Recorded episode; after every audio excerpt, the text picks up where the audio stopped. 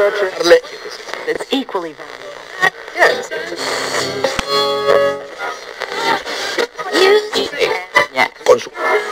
Yeah.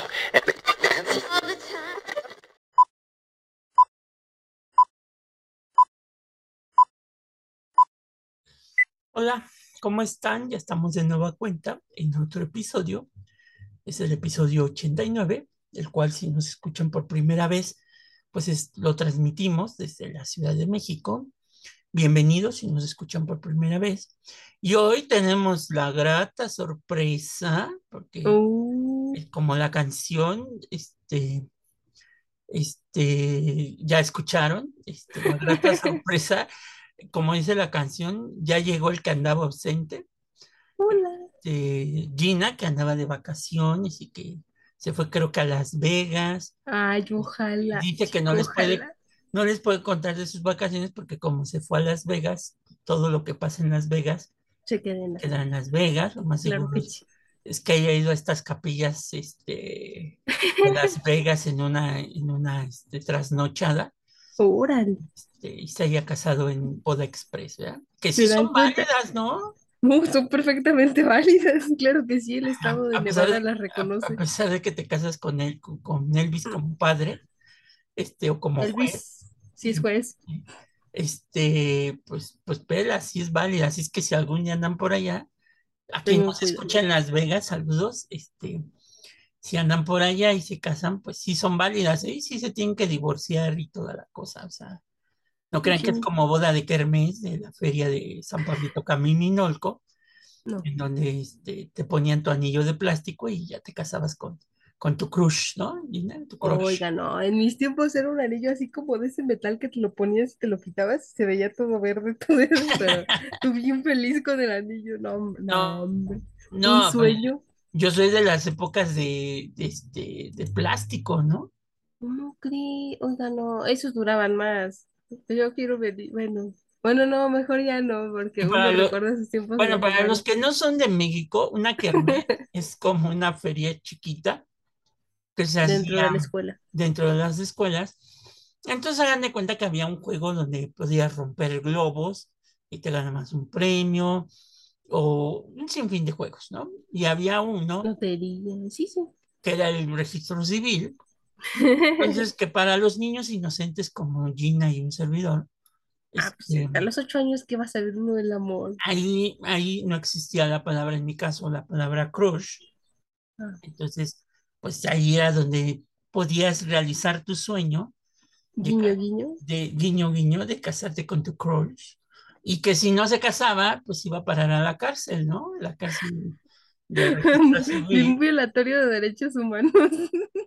bien violatorio de derechos O humanos. sea, sí, porque luego me tocaba ver de que iban jalando, o sea, niños que iban jalando a su, a su crush y, y a fuerza que firmara, ¿no? Y el otro ante la presión social pues firmaba, ¿no? Y si se resistía a la cárcel. Que no recuerdo Violatorio. cómo salías, Gina, ¿cómo salías? Pues en mi escuela solamente, bueno, no, en mi escuela quitaron la cárcel. De hecho, no ponen la cárcel, pero sí, sí, te veían así como, ay, no vas a firmar y esto sí. Pero salían en otras escuelas en el caso de que se quisieran casar o que la novia dijera, bueno, va, ¿no? Bueno, el cónyuge que, que estuviera obligando al otro a casarse dijera, bueno, ya que salga, ¿no? Ya era como por lástima. Como por lástima. Pues sí, pues, oiga, no se quiso casar con uno, pues ya que, ya que salga. Lo que agarre, ¿no? Así sonaba así. Pero no, no. Bueno, A veces es que. El chiste es, y era toda una ceremonia, porque hasta te daban tu acta de matrimonio, Sí, sí, juguete, pero acta. pero acta. Entonces, este, Y luego estaba hasta la directora ahí firmando para que darle más solemnidad para darle más solemnidad y luego pues la, la chamacada empezaba a gritar beso, beso, beso. Este, entonces, pues ya Eh, dabas el besillo en el cachetín, viste, como había niño. lanzado, sí. Pues Era muy bueno, pues ya peligroso eso, querías eh. aprovechar, pues ya te aprovechas. Gandallas. Pero era muy interesante porque pues era actuar como adulto, este, Siendo niño. siendo niño, ¿no? Ah, Lo que no me acuerdo, y sí voy a investigar cómo salías de la cárcel, porque sí tenía su chiste salir de la cárcel. Sí, Pues, ah, en la vida real también, ¿no? como dice, como dice Gina, muy violatorio de derechos humanos. Uno, pues porque te quieren casar a fuerza, aunque no querías, y dos, porque si no te casas, pues te meten a la cárcel, ¿no? Entonces, este, es que antes, antes, la década de los 30, 40 en México, cuando una, una niña, una joven, pues, pues, ¿cómo decirlo de una manera que no se oiga tan feo? Eh, tenía ya relaciones con su novio eh, de carácter sexual y el papá se enteraba, pues decían que había manchado el honor de la familia. No sé cómo se mancha el honor de la familia, pero... Es Tremendo, o sea, yo nunca he visto así como el honor de la familia. Y en muchos casos sí se vio que las bodas, pues el papá con la escopeta, ¿no? Si, si el chamaco no se quería casar. Y sobre todo si ya había pues un embarazo de por medio, ¿no? Que también muchas veces, pues, este, eso pasaba. Y eh, por, eso en las escuelas, pues yo creo que se empezó a fomentar. Habría que ver e investigar, ¿no? Cuando se empezó a hacer esto de los matrimonios en, en las escuelas, este, con los, con los niños, en las kermés. Pero era algo muy divertido, porque, pues, bueno, ya después llegabas a tu casa y le decías a tu mamá que te habías casado y pues tu mamá sacaba la chancla vengadora. Pues, todavía, no, no, todavía no sabe lavar sus calzones, usted ya se casó, ¿no? Esa es típica de las mamás. ¿A poco no? La típica frase de la mamá, todavía no sabe usted lavar sus calzones, este... Y ahí va. Y ahí va la, chancla voladora, ¿no? Pero bueno, entonces, esto salió a colación porque, como les digo, Gina se fue a Las Vegas, y entonces, este, pues, lo que pasa en Las Vegas se quedan las ¿no? Que lo más seguro es que si algo pasa, pues haber sido con un, un, un cantor, cantante pues, de K-pop que Gina. Pues, Ojalá, Dios lo oiga. Que tiran las pantallas y aplastan a los pobres. No, no, eso es diferente. Este, el karma, Gina, de la música chafa que hacen, pero bueno. Este, ¿quién, ¿Cuál fue el grupo, Gina, que le pasó eso? Era un grupo taiwanés. Ah, eh, o sea, ni coreano era. No, no, no. O sea, todavía más corriente que. No sea grosero, no. no, era, o sea, pues, son artistas al final del día, estaban haciendo su trabajo y porque alguien hizo mal su trabajo al colocar las pantallas, pues les cayeron encima. Sí. no, no, recuerdo el nombre de la agrupación. Un, un, día le vamos a decir a Gina que nos haga un especial del dato inútil de sus cinco bandas este, K-poperas. Uy, uy, agárrenme, no, me les voy Ah, pues la va a hacer como en 20 partes, ¿no? Entonces, este, porque pues Gina se sabe todo y que... Nah, no, todo, pero una le hace. Hasta, bueno, nada más así rápido, dinos cinco, cinco que te vengan a la mente así rápido. Cinco bandas de eso. Históricas, a ver, empezamos por el cinco, pienso en Vamos a hacer un mix entre hombres y mujeres. Eh, tenemos a EXO, a Girls' Generation, a Pink, mm, luego podría Shine, Shiny y obviamente a BTS, ¿no? Ah, yo pensé, es que la otra vez que vi el nombre de esa banda dije TBC o ¿cómo se llama? BTS. Ah, yo dije TBC, que pues que me besó el coreano, pero bueno. Ojalá, no. todos son coreanos, ¿verdad? Eso sí, todas las agrupaciones son coreanas. Y bueno. cantan igual, se visten igual, se peinan igual. Ese es el atractivo del K-pop. Bailan igual. ¿Y cuál fue el que vino a México que las chavitas se desmayaron y. Vienen, han venido muchos. Pero hubo uno que fue muy sonado, ¿no? En una plaza que las chavitas casi casi se, mueven ahí adentro de la plaza. Ay, no sé. Es que, mire, uno experimenta emociones muy extrañas cuando tienes crush enfrente, su crush famoso, ¿no? O sea, si con el crush normal te da así como el inicio, ahora imagínense con el crush famoso. Bueno, patatus. Pero bueno, dejemos a Gina con sus alucinaciones de sus vacaciones en Las Vegas, con su, con su crush que se casó y todo lo demás, y que bueno, pues este, cuando despertó seguía en su cama todavía. Entonces, ah. este, y, su, y, su, perrita le estaba así lamiendo los cachetes y Gina pensó era su, su crush este, K-popero. Pero bueno. ¿Se dan cuenta cómo se está proyectando en mí, verdad? Ya, si es que luego platica su Gina, ah, yo sentía que estaba en el momento y se va dando cuenta y era su mascota de Gina.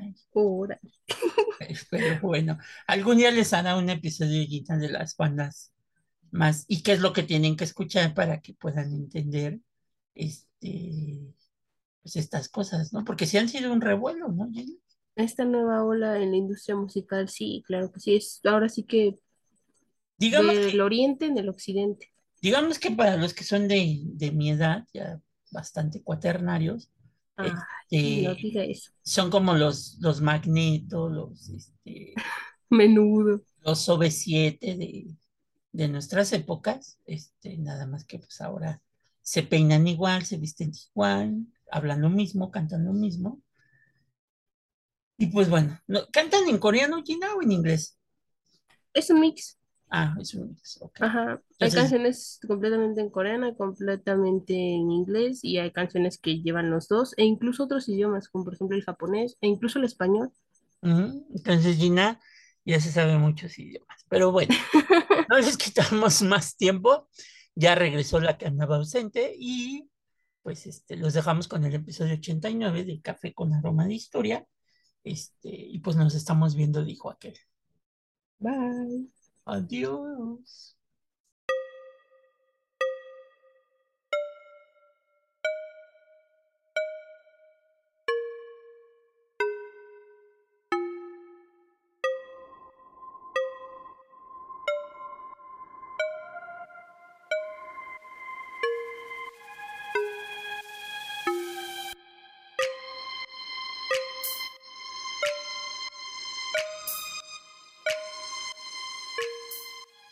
Bienvenidos al nuevo episodio de Café con Aroma de Historia, una narración histórica donde un servidor, Alejandro Godínez, le contará a Gina Medina y a los presentes un evento anecdótico de la historia de México que no encontrarás en otro lado y que podrás disfrutar mientras te tomas un buen café con nosotros. Hoy titulamos nuestro episodio 89, La primera dama que soñó con un México distinto.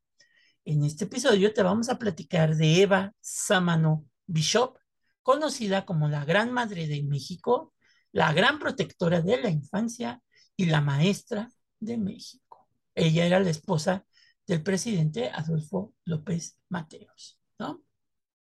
Esto sonó así como la introducción en Shrek que le hace el espejo mágico a Lord Farquaad acerca de sus candidatas. Muy bien, vamos a ver qué tenemos que decir acerca de Eva Samán. Bueno, Eva Sámano Bishop nació en la localidad de San Nicolás del Oro, municipio de San Miguel Totolapan, en el estado de Guerrero, en el seno de una familia de buena posición social y económica. Fue la segunda de los siete hijos procreados por Efraín Sámano Montúfar, político guerrerense, y Eleuteria Luchi Bishop, dedicada al hogar. Por la línea paterna, la familia Sámano estaba emparentada con el bachiller Antonio de Sámano y Ledesma, y por la materna con ingleses.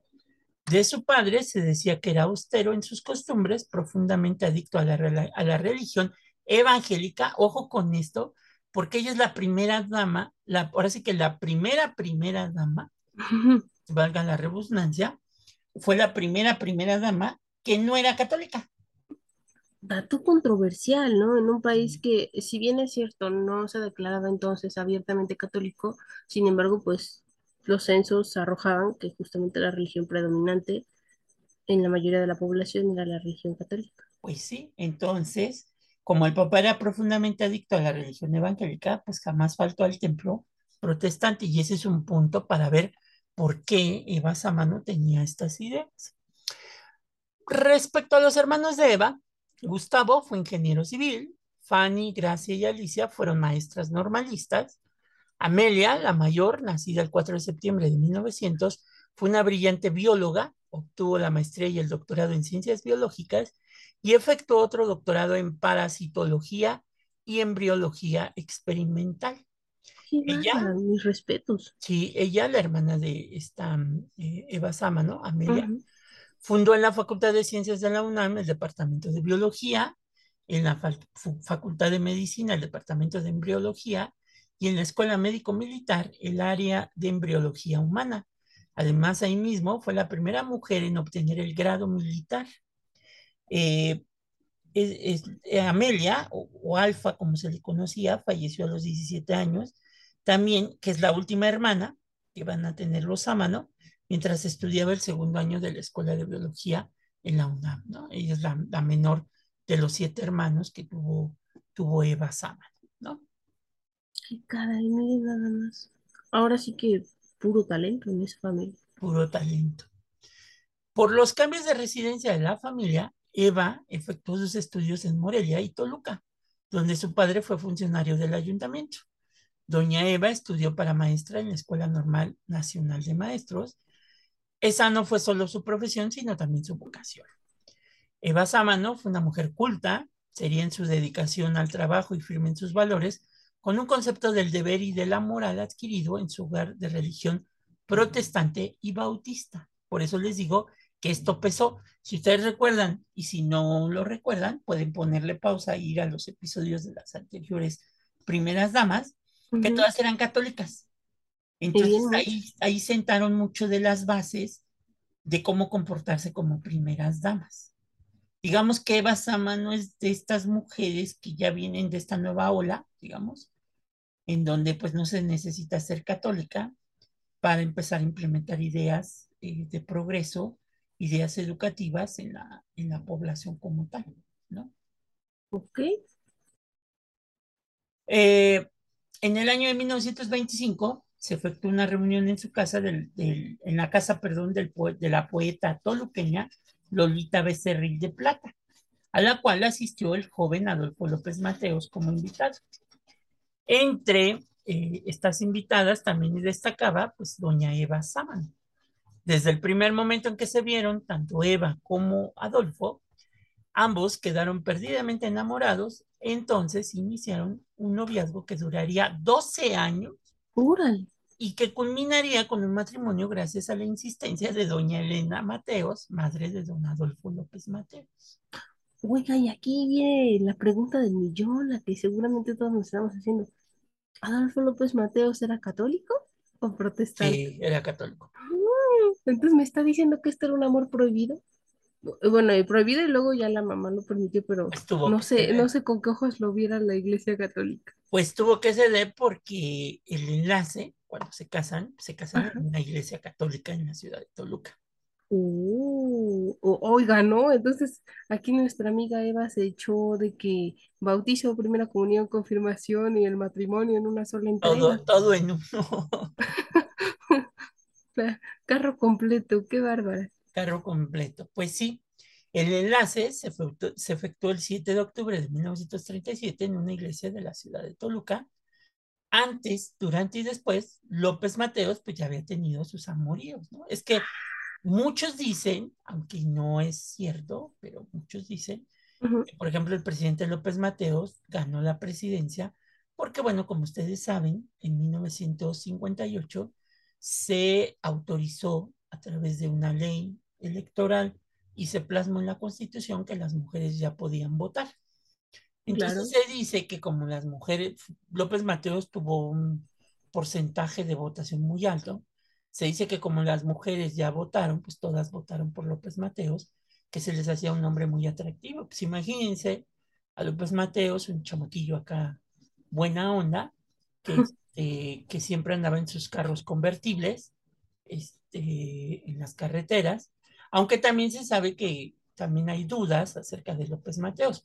Algunos dicen que su origen, que eso también traería consigo pues una violación a la ley, porque se dice que él nació en Guatemala, que no era mexicano, y que, su, que, su, acta de nacimiento era de, de, Toluca, exactamente. Qué barbaridad, porque Híjole. Ay, ah, híjoles. Qué enredo. Pero bueno, pues es un misterio sin resolver. Y este, y pues bueno, López Mateos pues tenía un montón de amoríos, ¿no? Este, al grado de que, bueno, lo que para nosotros ahora es un gran estacionamiento los viernes de quincena, como es el viaducto Miguel Alemán, para López Mateos en la época del presidente, pues era su autopista y corría, le cerraban el, el viaducto para correr sus, autos este, a gran velocidad, ¿no? Un gustillo que uno se puede dar siendo presidente de la República, ¿no? Pues sí. Pero antes de llegar a eso, pues la pareja se fue a vivir a la capital, donde ella comenzó a ejercer su profesión enseñando en escuelas pobres. Ojo con eso. O sea, no la vamos a ver en escuelas acá de caché, sino en escuelas pobres, porque son también estos, estos mandamientos de la religión protestante, ¿no? O sea, eso también tiene que ver mucho con ella. Eh, mientras que don Adolfo ascendía por los peldaños de la política. De esta unión de don Adolfo y doña Eva nació una hija, Isito, nacida en la capital cuando eligieron a su padre candidato a la presidencia de la República, tenía 15 años. Contrajo matrimonio con el pastelero Viterberse, Carlos Soya, con quien procreó una hija llamada Juliana. Trabaja desde hace varios años en una escuela de su propiedad el Colegio Garcit como maestra y directora general y se le conoce con cariño como Avesita, a la hija de, de Eva Samano y López Mateos. Ok, también maestra. También fue maestra. Y, les dio el gusto por construir y crear escuelas. Ella tenía el Colegio Garcide y ahorita vamos a ver de otra escuela que hizo Eva Samano. En el sexenio de Adolfo Ruiz Cortines, López Mateos fue secretario del Trabajo y en el año 1957 resulta ser el tapado por el Partido Revolucionario Institucional para las próximas elecciones presidenciales en las que triunfa el primero de diciembre de 1958 va a tomar posesión ya como presidente de México. Desde sus comienzos del sexenio, López Mateos manifestó la voluntad del gobierno de proteger a la niñez. Su esposa era la indicada para ocuparse de estas labores, pues en su opinión, los niños eran el futuro de un país y es necesario salvarlos a tiempo.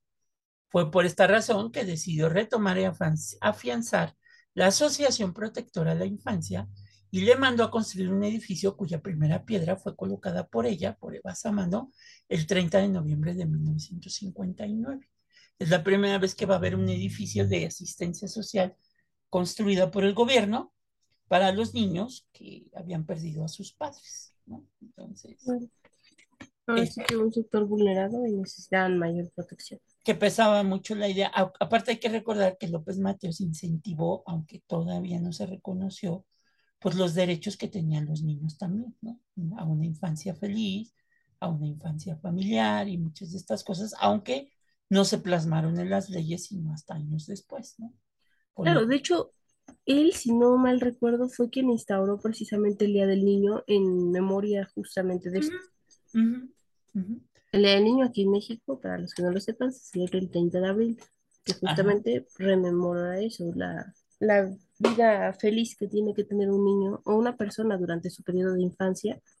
Entonces, porque pues, es la etapa más bonita de la vida, según dicen algunos, todavía uno no recorre todas, sin embargo la infancia se recuerda con gran cariño. Pues sí. En 1961, por decreto presidencial, dicho organismo se convierte en el Instituto Nacional de Protección a la Infancia, cuyo patronato fue presidido por doña Eva Sama. La actividad más importante de dicha institución consistió en reforzar y ampliar el programa de repartos de desayunos escolares nutritivos y balanceados que ya venía desde la época de, la esposa de Lázaro Cárdenas, que se fue acentuando poco a poco. ¿no? También se organizaron festivales de beneficencia con destacados artistas. Por ejemplo, Frank Sinatra vino a México a cantar y Marilyn Monroe hizo grandes donativos al Instituto Nacional para la Protección de la Infancia. También Doña Eva efectuó repartos de ropa y de juguetes que ya eran muy tradicionales entre las primeras damas y les llevó ayuda a los damnificados cuando los hubo y emprendió campañas de legalización de uniones matrimoniales que se realizaban en grandes ceremonias colectivas que ahora se hacen todavía, ¿no? Sobre todo ahora se hace más por la fecha, el 14 de febrero, ¿no? En los penales, en las alcaldías, este, como una especie de romper el récord de cuántos, cuántas parejas se pueden casar. Lo que ahora ya vemos es que ahora ya hay matrimonios inclusivos también, ¿no? Entonces, claro. eso también es un avance para nuestra sociedad a partir de que cambió la connotación en México, bueno, por lo menos en la ley, porque pues, hay gente que no lo ve así, pero en la ley, que es la que vale, matrimonio ya puede implicar la unión de dos personas. Entonces, si ustedes quieren unir su vida a otra persona, sean libres de hacerlo en cualquier entidad de la República. Exactamente. Además de que doña Eva se involucró en la campaña para impulsar y defender el libro de texto gratuito que su esposo había creado a través de la Comisión Nacional de libros de texto gratuito que se crea con López Mateos. Y es a partir de aquí cuando a los niños se les otorga un libro de texto, niños de la educación básica. En este caso, para los años de López Mateos, será solamente la primaria. Ya ahora en la actualidad, la ley le otorga a los niños que, que están en las escuelas públicas este, libros, tanto en kinder, primaria y secundaria. ¿No? Anteriormente solamente era para las, las escuelas primarias cuando se crea la Comisión Nacional de Textos, de Libros de Texto Gratuita. ¿no?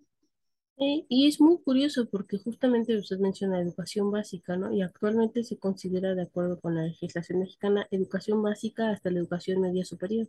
Sin embargo, no se contempla dentro de los libros del CONAITE eh, un libro de educación media superior. Sí, porque ahí ya intervienen diversas instituciones. Así es. Este, como la UNAM, el Politécnico, etcétera, etcétera. Ok. Tienen obviamente su creación propia. Este, propia ¿no?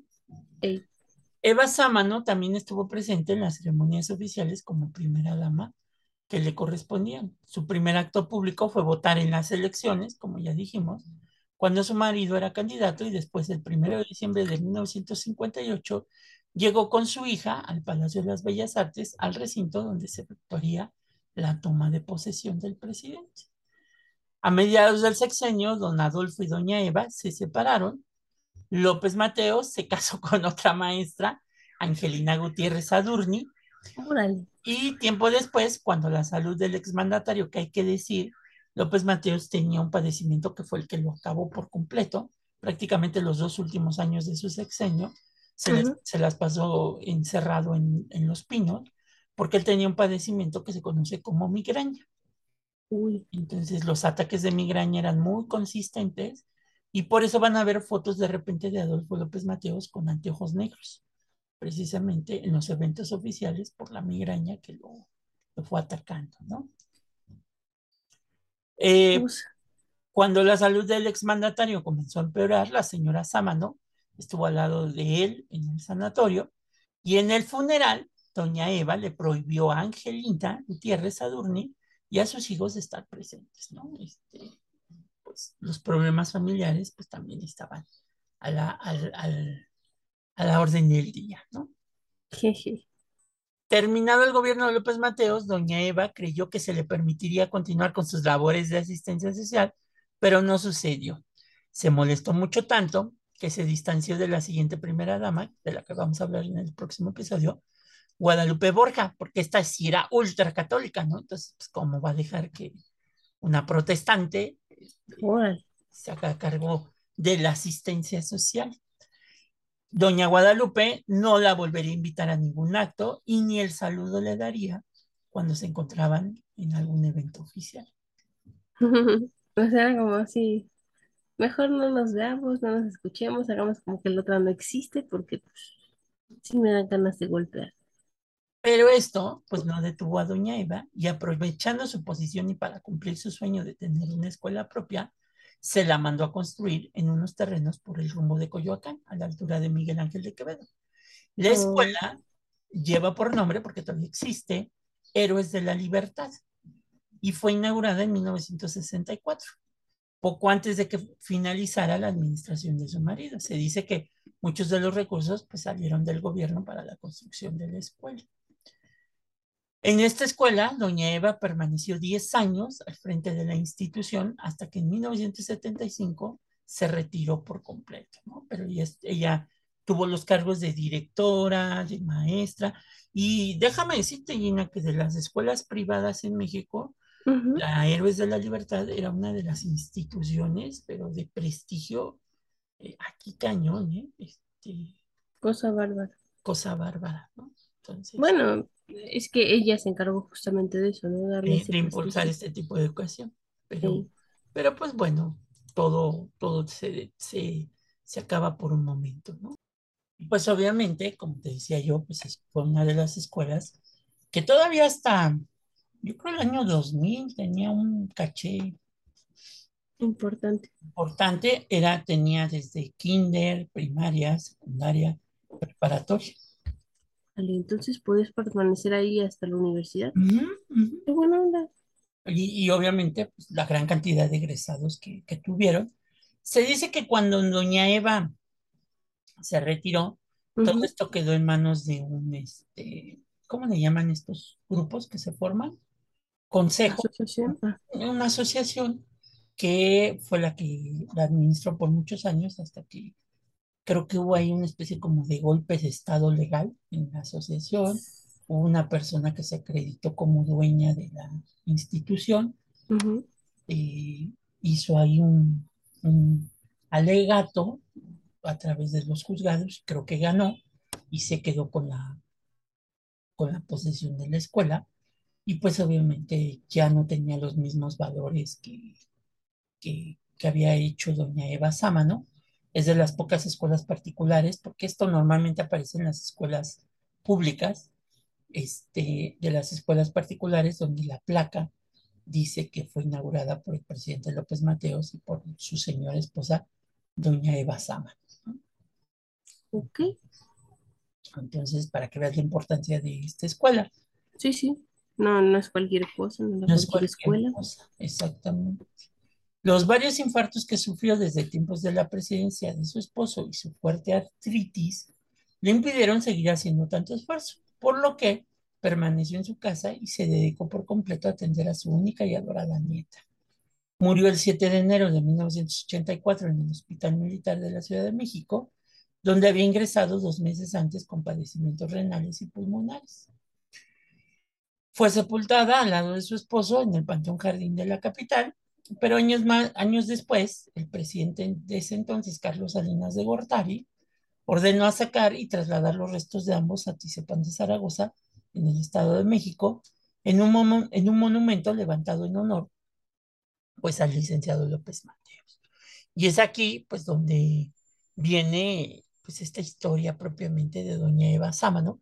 Por eso decíamos que era la madre de México, la maestra de México y todo esto, porque al final su vocación como maestra normalista le ayudó de alguna manera a entender a una sociedad y sobre todo a proteger a la niñez mexicana, ¿no? Que, que pues en una sociedad como la nuestra, la protección de los infantes debe ser una de las tareas más importantes como política pública de los gobiernos que, pues están administrando nuestro país, ¿no?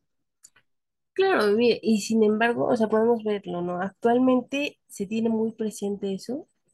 Sin embargo, en años anteriores, hasta Eva Sámano, nadie se había dado la tarea de, de ser tan, tan recalcitrante al momento de cuidar a la niñez, ¿no? Entonces, justamente ella puso las bases para lo que se tiene hoy en día eh, bueno, justamente no es ideal porque todavía existe un estado de indefensión para estos niños, pero pues ahora sí que es poco a poco, ¿no? Roma no se hizo en un día, cada, cada paso, pues mientras sea en adelante y nunca en retroceso, está bien.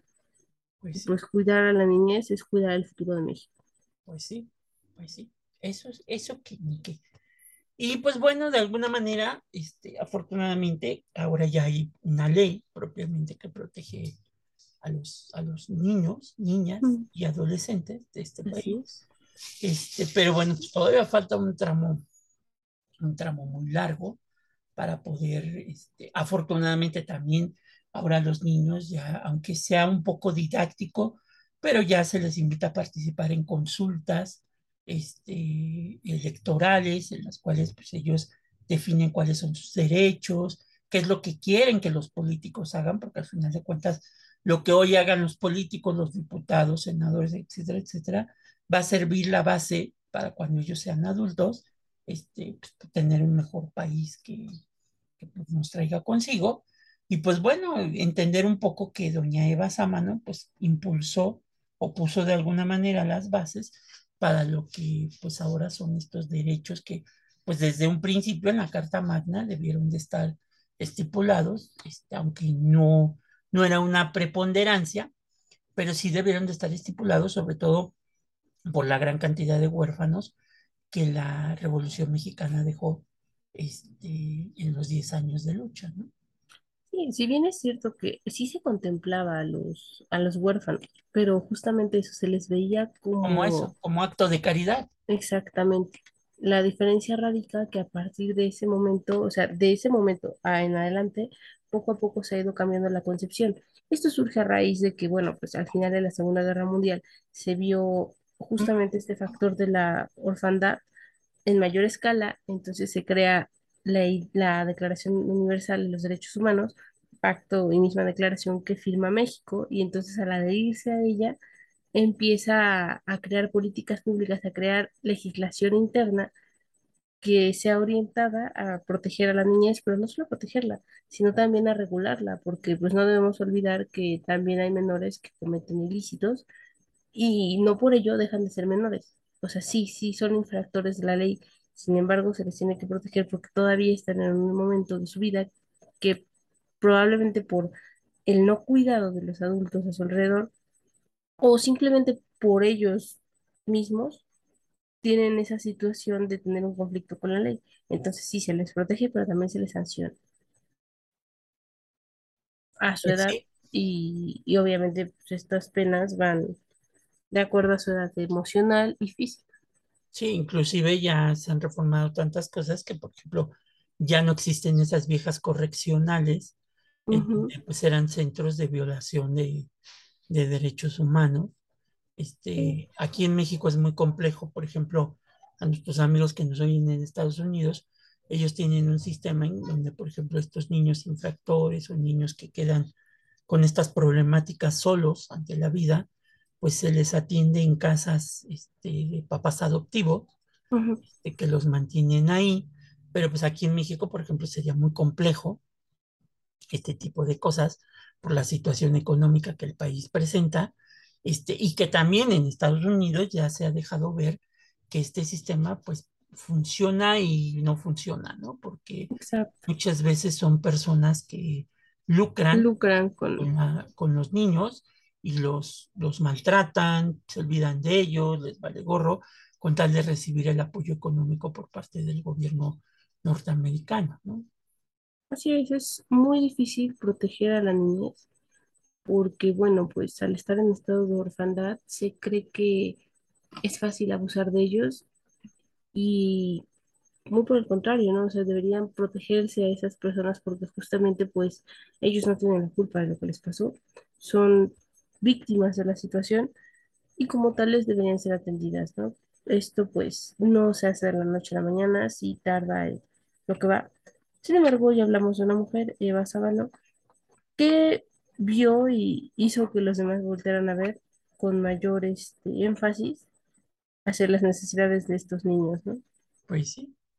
Así es que, pues, cuiden a los niños, háganles también, explíquenles que ellos tienen derechos, al igual que los adultos, También obligaciones.